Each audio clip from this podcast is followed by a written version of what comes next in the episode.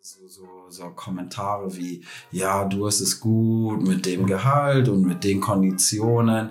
Aber das war auch ein Opfer, das gebracht werden muss, dass ich erstmal mein Zuhause verlassen habe, in ein Land gezogen bin, dessen Kultur ich nicht kenne, dessen Sprache ich nicht zu 100 Prozent beherrsche. Das war ja Comfortzone, dass man die komplett öfters immer mal wieder verlassen musste, damit man halt diesen Sprung machen kann, um die Sachen neu zu lernen. Und das hätte auch auch definitiv in die Hose gehen können. Ne? Mhm. Das muss man auch dazu sagen. Das habe ich auch leider bei anderen gesehen. Risiko gehört dazu.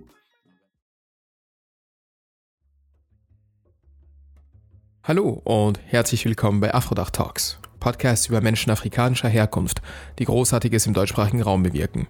Die letzten Episoden waren auf Österreich fokussiert und wir sind dieses Mal nach Deutschland gereist. Heute reden wir mit Steve Dieter Driesen, Programmatic Advertising Specialist bei Google. Er wird uns über seinen Werdegang erzählen, über intersektionale Identität und wie internationale Tech-Konzerne mit Diversity, Equity und Inclusion umgehen und die Unterschiede zu deutschsprachigen Unternehmen. Für mich war dieses Gespräch außerordentlich inspirierend und ich habe auf einer menschlichen Ebene viel mitnehmen können. Wir hoffen, es geht euch genauso. Das Afrodach-Team wünscht euch viel Spaß beim Zuhören. Bis bald. Gezeichnet. Läuft. Es läuft. Sehr gut. Ja, schönen guten Abend, Stevie. Miles, freut mich. Vielen Dank für die Einladung. Ja, du, ja, es ist geteilt. wir sind in Düsseldorf. Wir haben es heute geschafft, uns zu treffen. Wir haben einen Zug genommen von Berlin bis hierher, weil ich unbedingt mit dir heute sprechen wollte. Ich habe mir gedacht, dass deine Story ähm, andere inspirieren könnte. Also Pressure ja. is on, pressure is on. Schauen wir mal, ne? Also ja, ähm, könntest du dich in einem Satz vorstellen und beschreiben, ja, was du so machst und ja.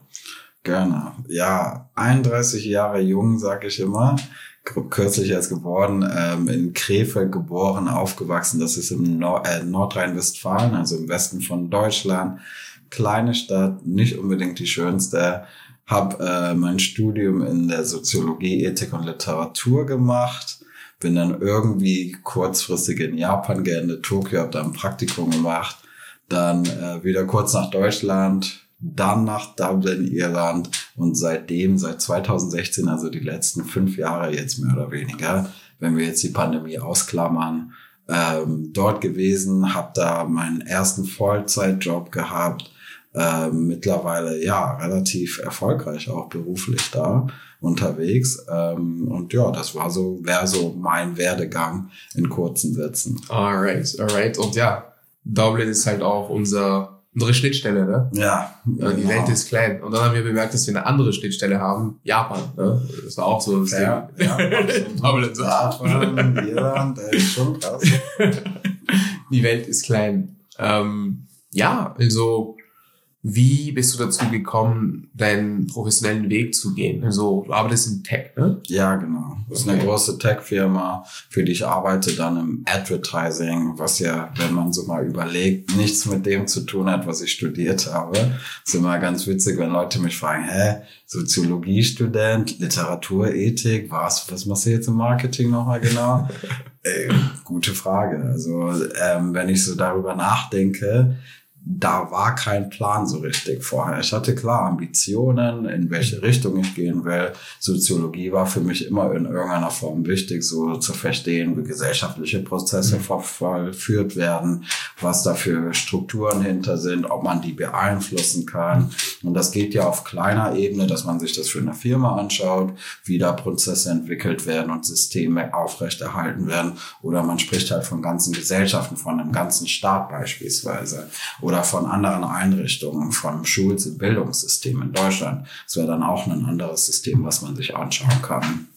Und ähm, ja, da war immer die Passion da, das Interesse da. Wenn du mich jetzt fragst, wie ich dann den Sprung zur Tech-Firma slash Marketing gemacht habe, gar nicht so einfach zu beantworten. Ich habe eine E-Mail bekommen von einem Angebot, dass in Dublin gerade deutschsprachige ähm, Leute gesucht werden. Ähm, es hat so ein bisschen was mit meinem Masterstudium zu tun gehabt. Ich habe nämlich noch so, so einen Wechsel gemacht. Ich habe zur Soziologie im Bachelor studiert, aber dann im Master Medien.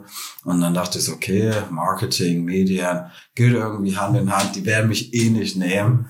äh, bewirb dich einfach. Gemacht, ich wurde tatsächlich sofort genommen und ähm, habe dann den Sprung gewagt und bin dann nach Dublin keine Ahnung von dem Land vorher gehabt. Ich wusste, dass sie einen Euro haben und that's it. Und Euro war so, okay, ich kann noch mindestens halt zahlen. ja, ich bin nicht, Und bezahlt ja, werden. Ich werde bezahlt, ich verstehe, wie ich bezahlt werde. Also so ein paar Sachen waren dann geregelt. Ich dachte, geil, kann mein Englisch verbessern, ist immer ein guter Skill.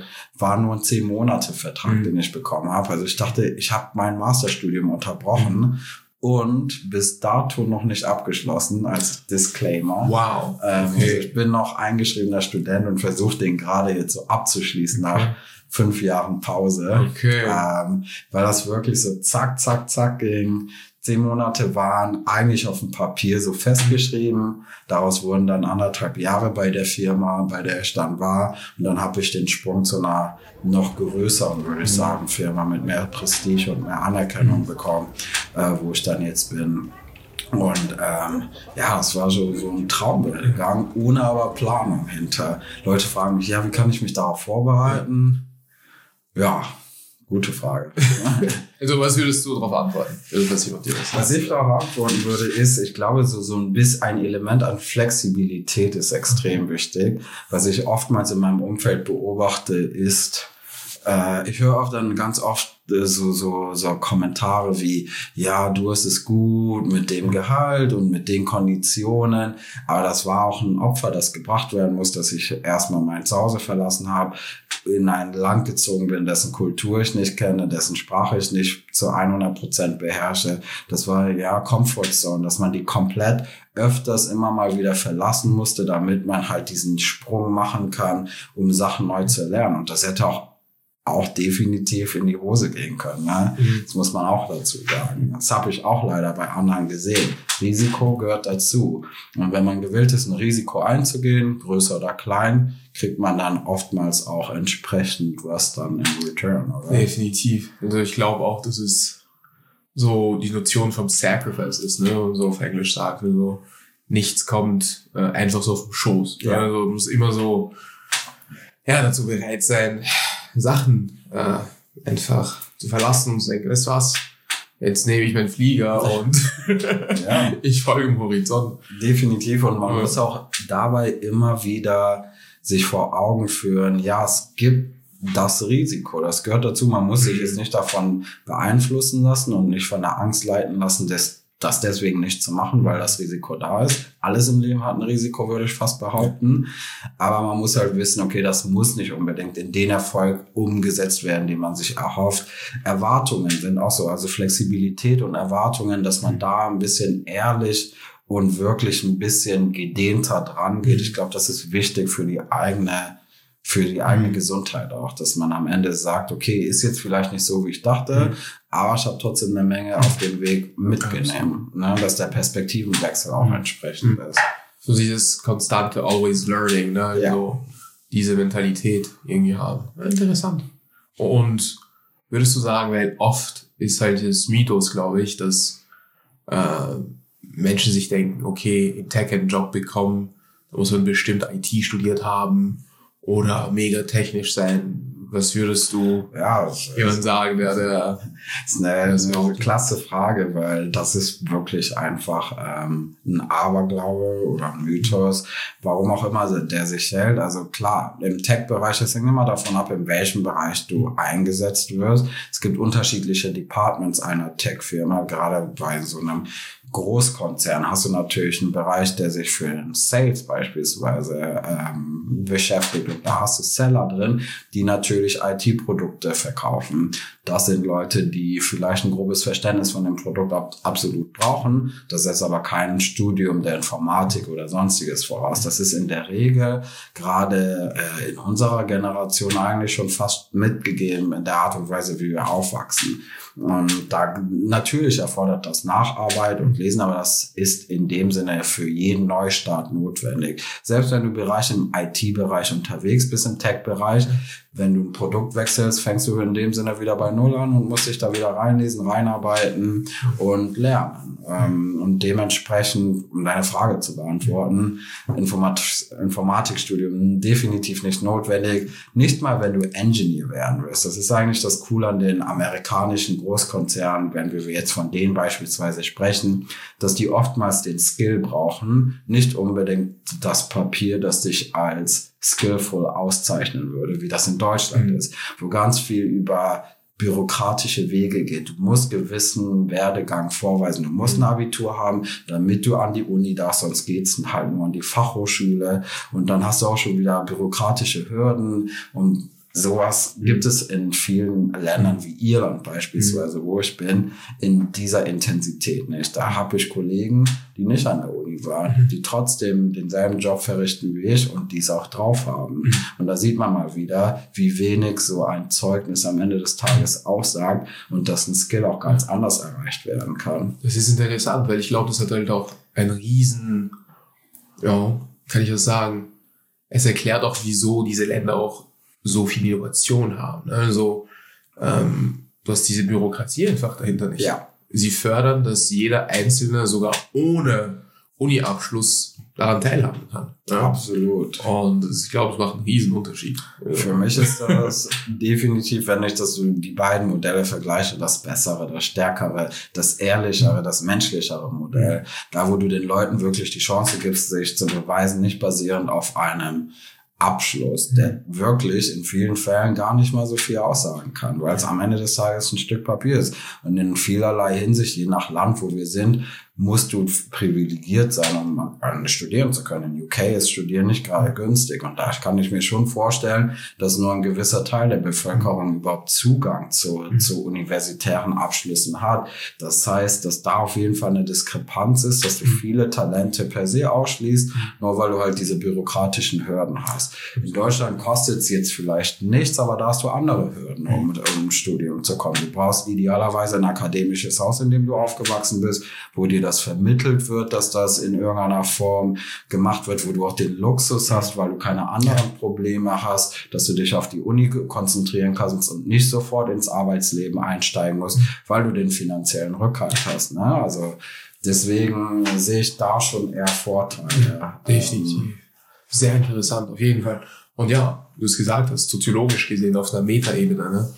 ähm, für Minderheiten, Communities, die halt nicht wirklich am aktiven wirtschaftlichen Leben teilnehmen, ist ja der Zugang zur Bildung einfach komplizierter. Ne? Ja. Ähm, und das ergibt nur Sinn, definitiv. Ähm, wie äh, beurteilst du jetzt deinen dein Werdegang in Tech? Bist du jetzt damit zufrieden? Ähm, wie fühlst du dich in deinem Umfeld momentan? Ja, es ist ähm, sind ja, wie lange bin ich jetzt? 2016 habe ich mhm. gesagt, war das so, da fing es wirklich dann an, dass es wirklich auch der Tech-Fokus war. Und dann zwei, ich wechselte jetzt so von einer Firma zu der anderen. Das heißt, da habe ich auch, auch noch so ein bisschen Erfahrung.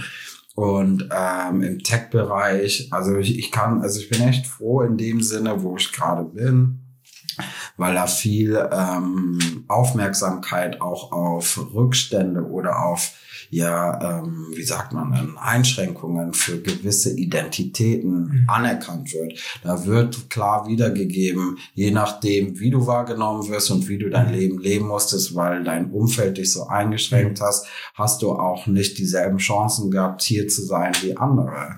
Und das bezieht sich beispielsweise darauf, als Black Plus Member, ne, der Black Community, dass ich da auf jeden Fall nicht dieselben Privilegien hatte wie meine Kollegen, die weiß sind, mhm. Kollegen und Kolleginnen gleichermaßen und dass sowas dann anerkannt mhm. wird. Aber wenn wir jetzt vielleicht auch von Geschlecht sprechen, ich als Mann habe natürlich Vorteile, trotzdem und gut wird auch darauf hingewiesen, dass halt der Struggle für Frauen ähm, da ist und mhm. äh, gerade auch im Tech-Bereich, dass da mit viel Bias zu kämpfen ist, dass Frauen da äh, traditionell eigentlich gar nichts zu suchen haben, ist ja noch so ein Konsens, der aufrechterhalten ist und dass daran gearbeitet wird, so wirklich auch von Konzernseite, finde ich schon ziemlich stark.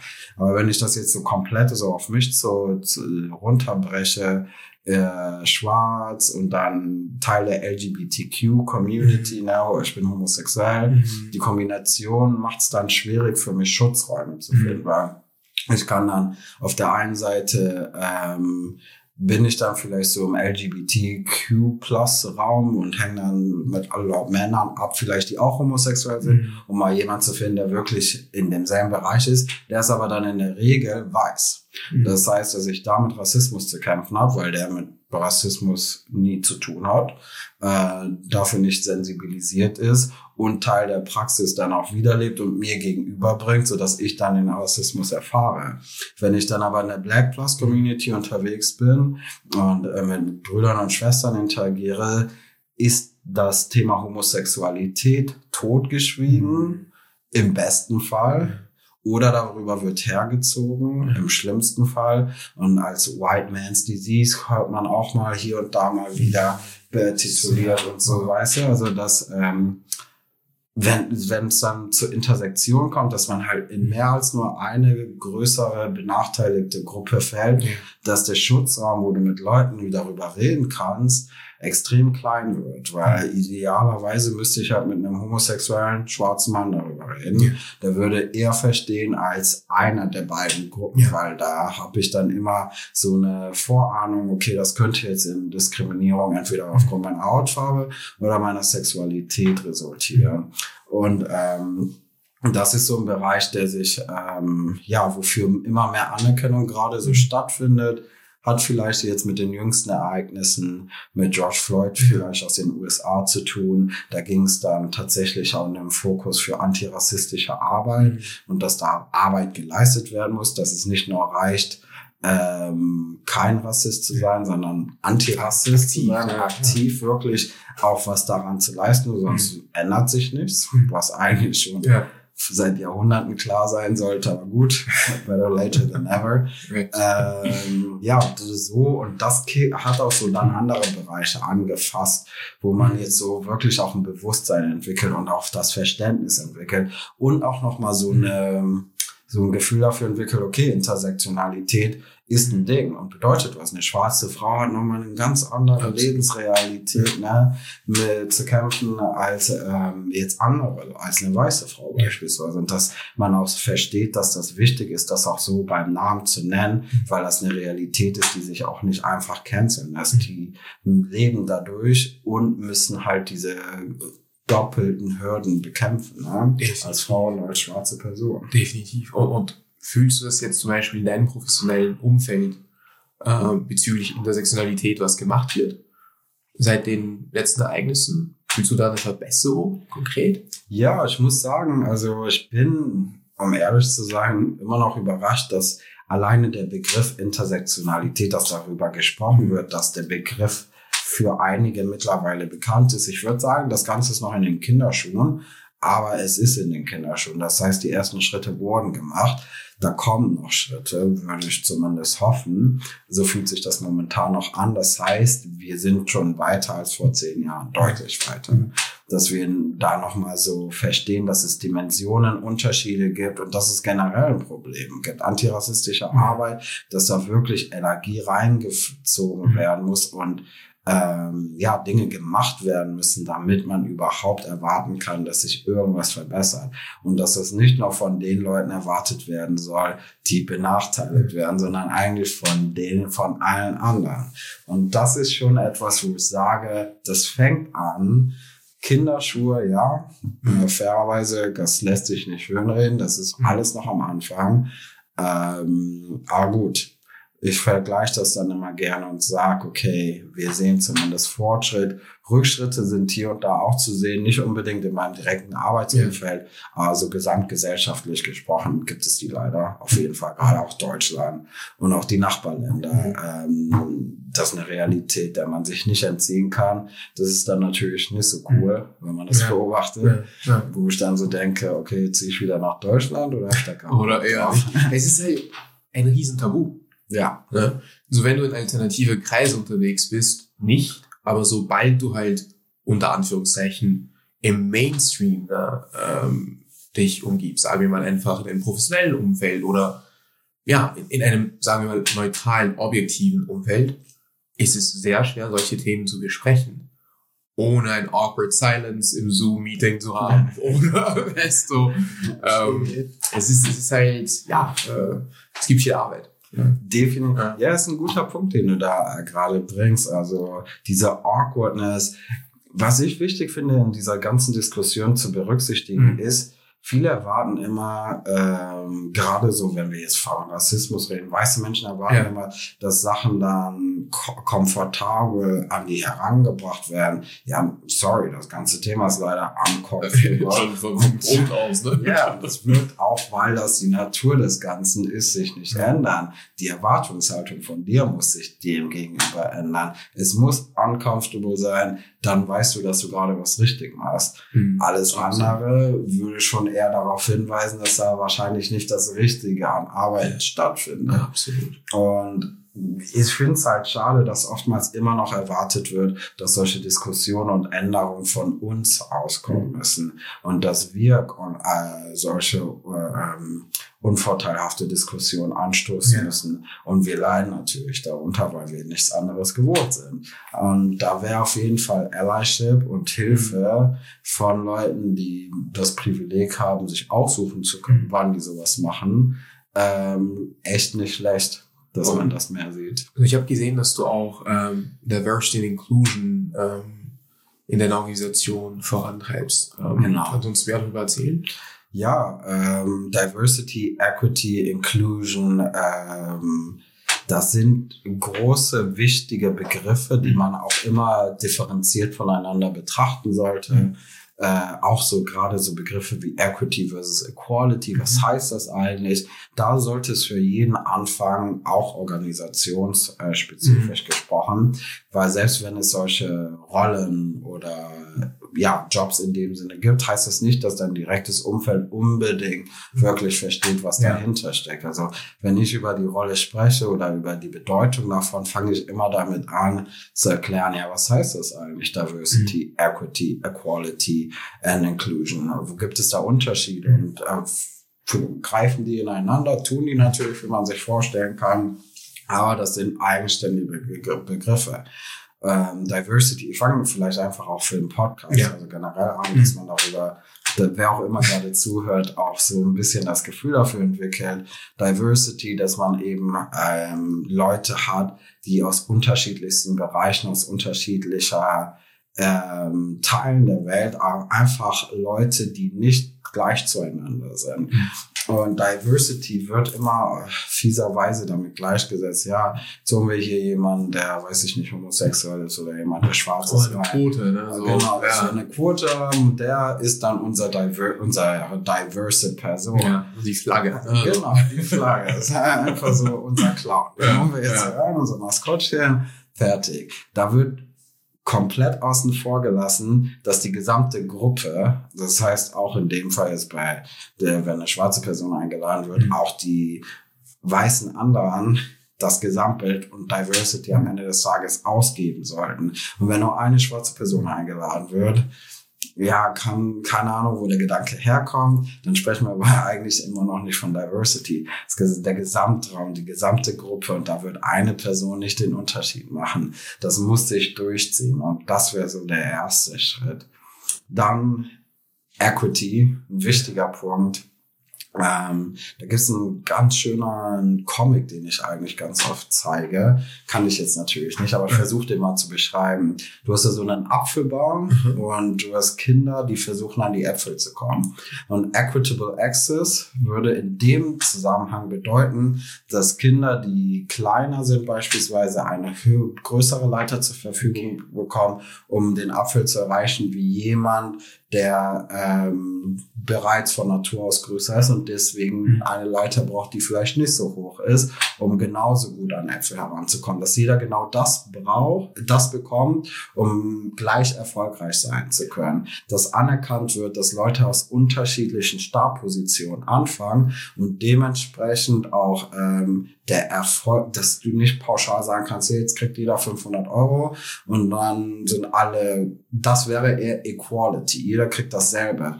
Equity geht aber darauf ein, dass jeder das bekommt, was er braucht.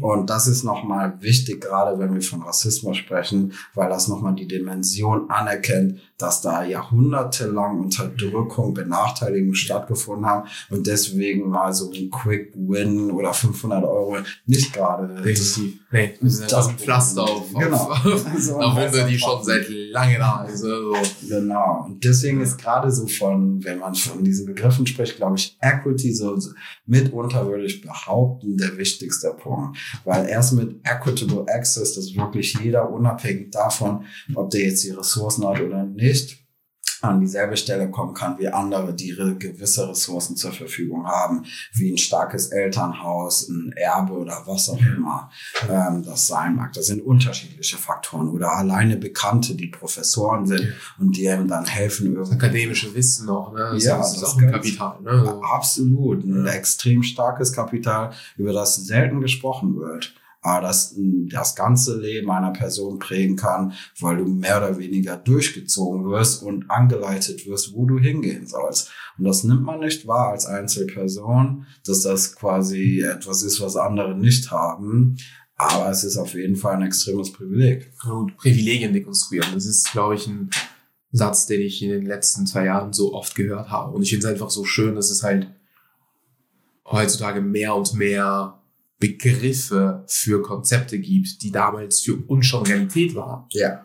Aber es war halt noch so, Ungreifbar. ja, ungreifbar. Ne? Voll. diese ganzen, ja, Konzepte haben jetzt Definition, ne? die haben jetzt Begriffe und ich finde es einfach so schön.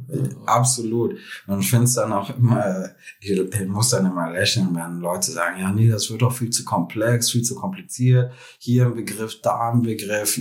Dann denke ich mir auch so, ja, ist genau das, womit wir halt zu kämpfen haben. Und ist natürlich nicht einfach, da nachzuforschen und zu lernen und gewisse Begriffe updaten und aktualisieren Ja. sich dann und dann hat man manchmal so, so ist das Ganze ein bisschen diffus, aber das ist Teil des Ganzen, um einfach zu ermöglichen, über gewisse Dinge sprechen zu können.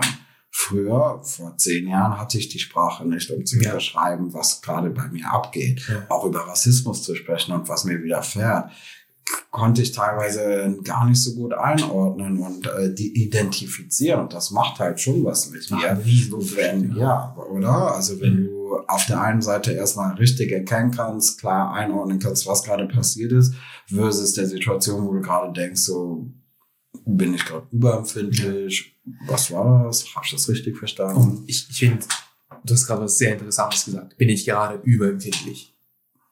Diese Fragestellung, dieser Satz kommt so oft vor.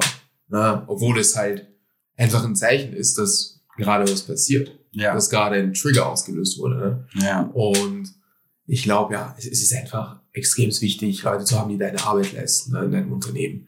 Weil man braucht Safe Spaces, man braucht Orte, wo man sich einfach wohlfühlt und diese Zweifel einfach loslassen kann. Ne? Jemanden haben kann, mit dem man halt drüber offen sprechen kann. Ja.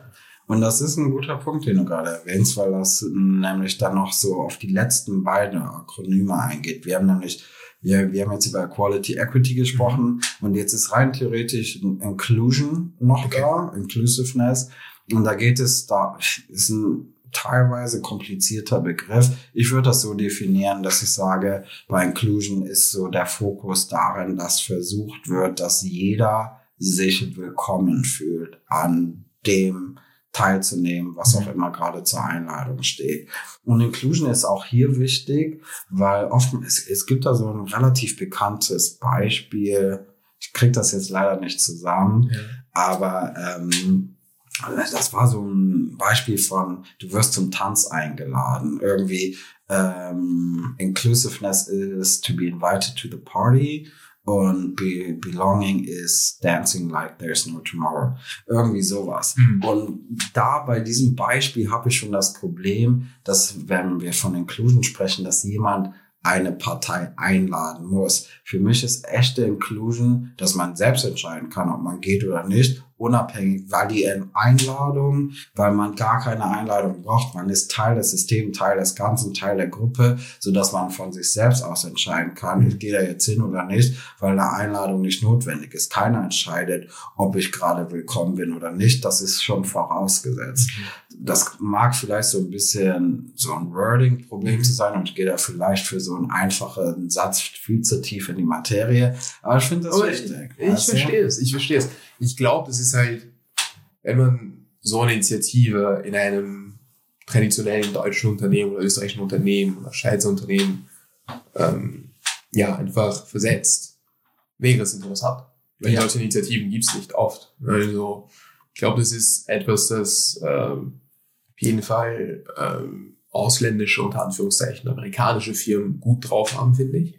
Ja. Ähm, glaubst du, es ist etwas, das du zum Beispiel in, in der Dachregion irgendwie machen würdest eines Tages? Oder? Und den, an den Fokus meinst du auch Ja. ähm, Diversity. Ja. Das wäre für mich, um ehrlich zu sein, ideal.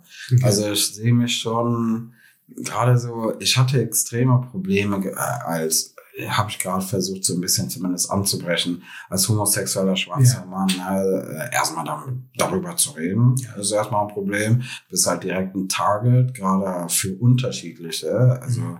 äh, Menschen einfach per se, weil du halt so eine doppelte Identität, hast, ne? ne? Ja. die auch so exponentiell wächst, das ist nicht nur eins plus eins, das ist irgendwie, äh, das multipliziert sich. Also da hast du einfach noch mehr unnötigerweise als äh, notwendig. Aber ich komme gerade so mit dem Ganzen ins Rein und entwickle so eine dicke Haut und entwickle auch das Gefühl und das Verständnis davon, wie wichtig Rollen äh, Bilder sind, äh, Okay. Vorbilder Ja. sind, Role Models ähm, wie wichtig das ist und wie wenig ich selbst davon hatte. Wie wenige Schwarze hat man zu denn in den 90er Jahren im Fernsehen sonst wo gesehen und oftmals wurden die immer karikaturartig dargestellt und als Witzfiguren verwendet in vielerlei Hinsicht. Und was Repräsentation dann mit einem macht, ne? Wenn alles um dich herum weiß ist und, und das dann mit normal gleichgesetzt wird, was heißt das dann für ein schwarzes Kind?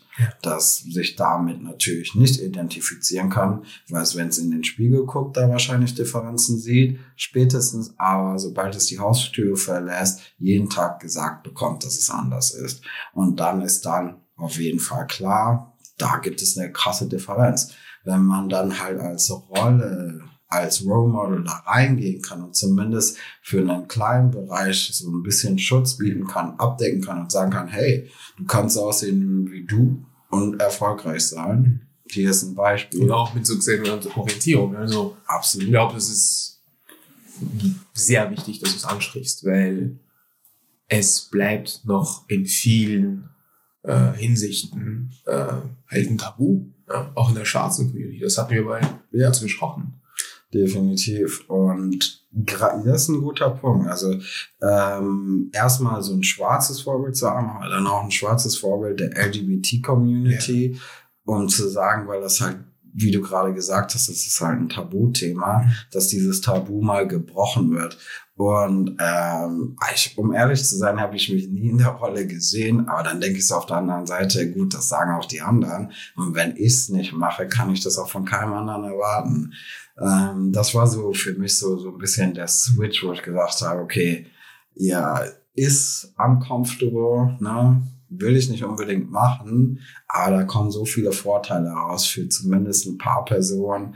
Ähm, ja, das, das lohnt sich. Das ist das Ganze wert, auch wenn es nicht unbedingt immer einfach sein wird. Aber ich gehe stark davon aus, bei all dem Pessimismus, den ich mitbringe, da werden auch gute Momente dabei sein, die ich nicht erwarte. Ich sehe es sehr optimistisch. Ne? Also die Initiativen, die ich sehe, was du in der Organisation machst, äh, rein jetzt auch im Podcast zu sein, wir werden es auch teilen, soweit wir können. Äh, und hoffen, dass ja jüngere Versionen von, von uns drei das halt auch hören. Und ich denke, you know what? Das ist machbar. Wir arbeiten dann. Ja, ich bin auf jeden Fall dran. Ich habe auch so viele Neffen und Nichten und möchte einfach, dass sie in einer Welt sich wiederfinden, in dem viele Probleme, die wir hatten in unserer Generation, dass sie die nicht mal nachvollziehen können. Ich möchte, dass dieser Status erreicht wird, dass sie nicht mal darüber nachdenken müssen, weil es einfach für die so weltfremd ist. Das wäre halt schön, wenn man irgendwie mal diesen Punkt erreicht. Und dafür gehört, dafür ist Arbeit am Ende des Tages wichtig. Auch Eigenengagement. Und ich kann das nicht anderen überlassen. So bequem das auch wäre, habe ich ähm, auch einen Teil, den ich leisten kann und den ich auch in dem Sinne leisten möchte. Ne? Amen, wie die Amis so schon sagen. Amen, ich sag's dir. und ja, also, falls du jetzt eine Zeitmaschine hättest, ähm, welche Tipps würdest du den jüngeren Stevie weitergeben? Ja. Ich würde direkt mit so einer ganzen, mit einem ganzen Buch an Tipps hey, hier Sonntag 2011, ah, nee, nee, mach das mal nicht. Wenn ich, sagen wir mal, ich habe so limitiert Zeit, würde ich jetzt nicht so wirklich in das, ins Detail eingehen können und überlegen, was wäre hilfreich. Ähm, da würde ich sagen, gerade auch, das geht jetzt wieder an dasselbe Thema mhm. zurück, auch so Homosexualität und so. Da war viel Angst dabei, auch so Ablehnung in der Familie. Und ähm, ich habe immer gedacht, okay, ich bin in ärmlichen Verhältnissen aufgewachsen. Meine Familie hat mit psychischen Erkrankungen sehr okay. viel zu kämpfen.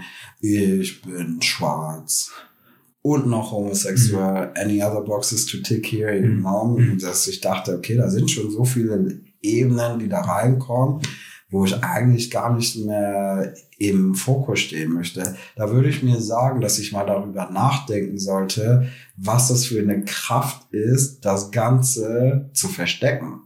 Okay. Weißt du, was das für ein Extraaufwand ist und ob das die Energie notwendig ist. Mhm. Die Frage würde ich meinem jüngeren Ich stellen, damit er mal darüber nachdenkt, dass diese Aufopferung und Sachen zu verstecken einen Preis fordert und der nicht unbedingt das Ganze rechtfertigt, weißt du? Ja.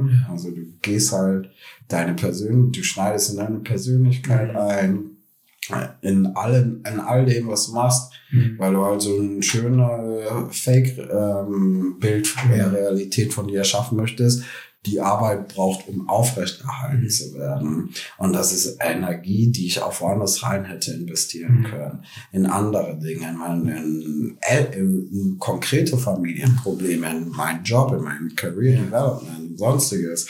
Ähm, und dass ja viel von dem, was ich gemacht habe, durch Angst getrieben war, die aber wenig unbedingt mit der Realität immer was zu tun hat. Mhm.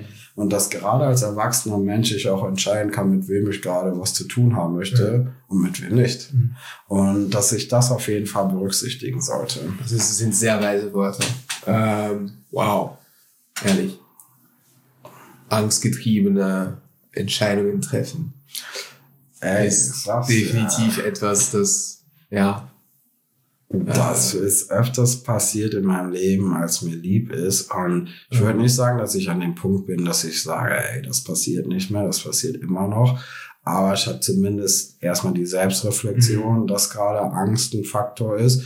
Und dadurch kann ich das Ganze minimieren und das nicht mehr dominieren lassen. Das ja. ist, glaube ich, wichtig, dass man zumindest eine Änderung schafft. Und ich kann sagen, ich entscheide heutzutage anders als noch vor fünf Jahren. Okay. Weniger Angst getrieben. Angst ist zwar immer noch dabei und wahrscheinlich zu einem gewissen ähm, Ansatz auch mhm. gesund, weil du kannst jetzt nicht einfach dich hier ja. vom Balkon stürzen ne, und denken, dass alles in Ordnung ist. Das ist Superman. Superman, shit. Krankenhaus. Äh, weißt du, also da, aber wenn dir auffällt, dass Angst gerade dominiert, musst du, habe ich mich gefragt, warum mhm. und was wirkt, wie wirkt sich das auf meinen Entscheidungsprozess aus? Und ist das etwas, wovon ich mich beeinflussen lassen möchte? Ich habe für mich entschieden, nein. Weil das in vielen Fällen, ja, limitierend war, mhm. wenn das nur über Angst geht. Wow. Das ist, ja, sind finale Wörter für mich persönlich. Das waren die Fragen, die ich hatte. Ähm, hast du etwas, das du hinzufügen möchtest? So, vielleicht so Inspirational. Ja, so, so inspirational stuff. Guck mal. Ich meine, das war schon ein sehr hoher Anders gerade. Like, push the bar very high ist.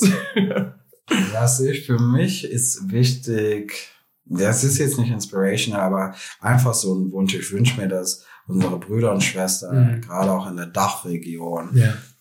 ähm, verstehen, dass sie mehr erreichen können, als ihnen gesagt wird. Okay.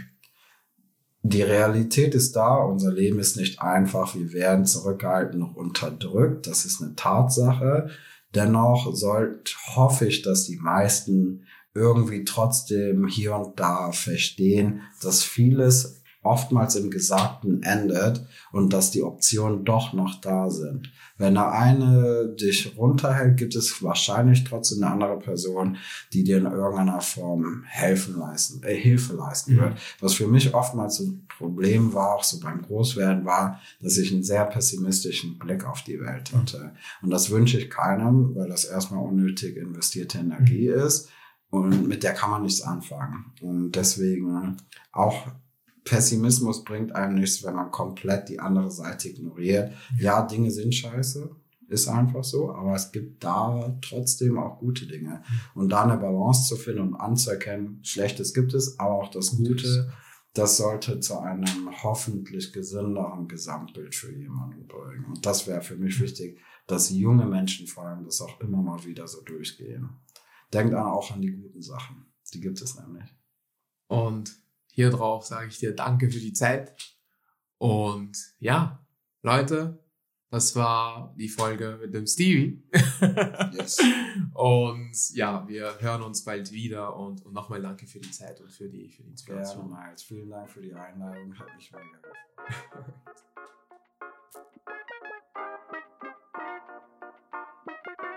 Das war Afrodach Folge 3 mit Stevie Dieter Driesen. Ein Riesendank an Stevie für die Gastfreundschaft in Düsseldorf und für die sehr inspirierende Folge, die er gerade mit uns aufgenommen hat. Auch ein Riesendanke geht an die Produktion und ja, sage euch bis aufs nächste Mal und vergisst nicht Afrodach mit euren Freunden und Verwandten auf Social Media zu teilen. Bis bald.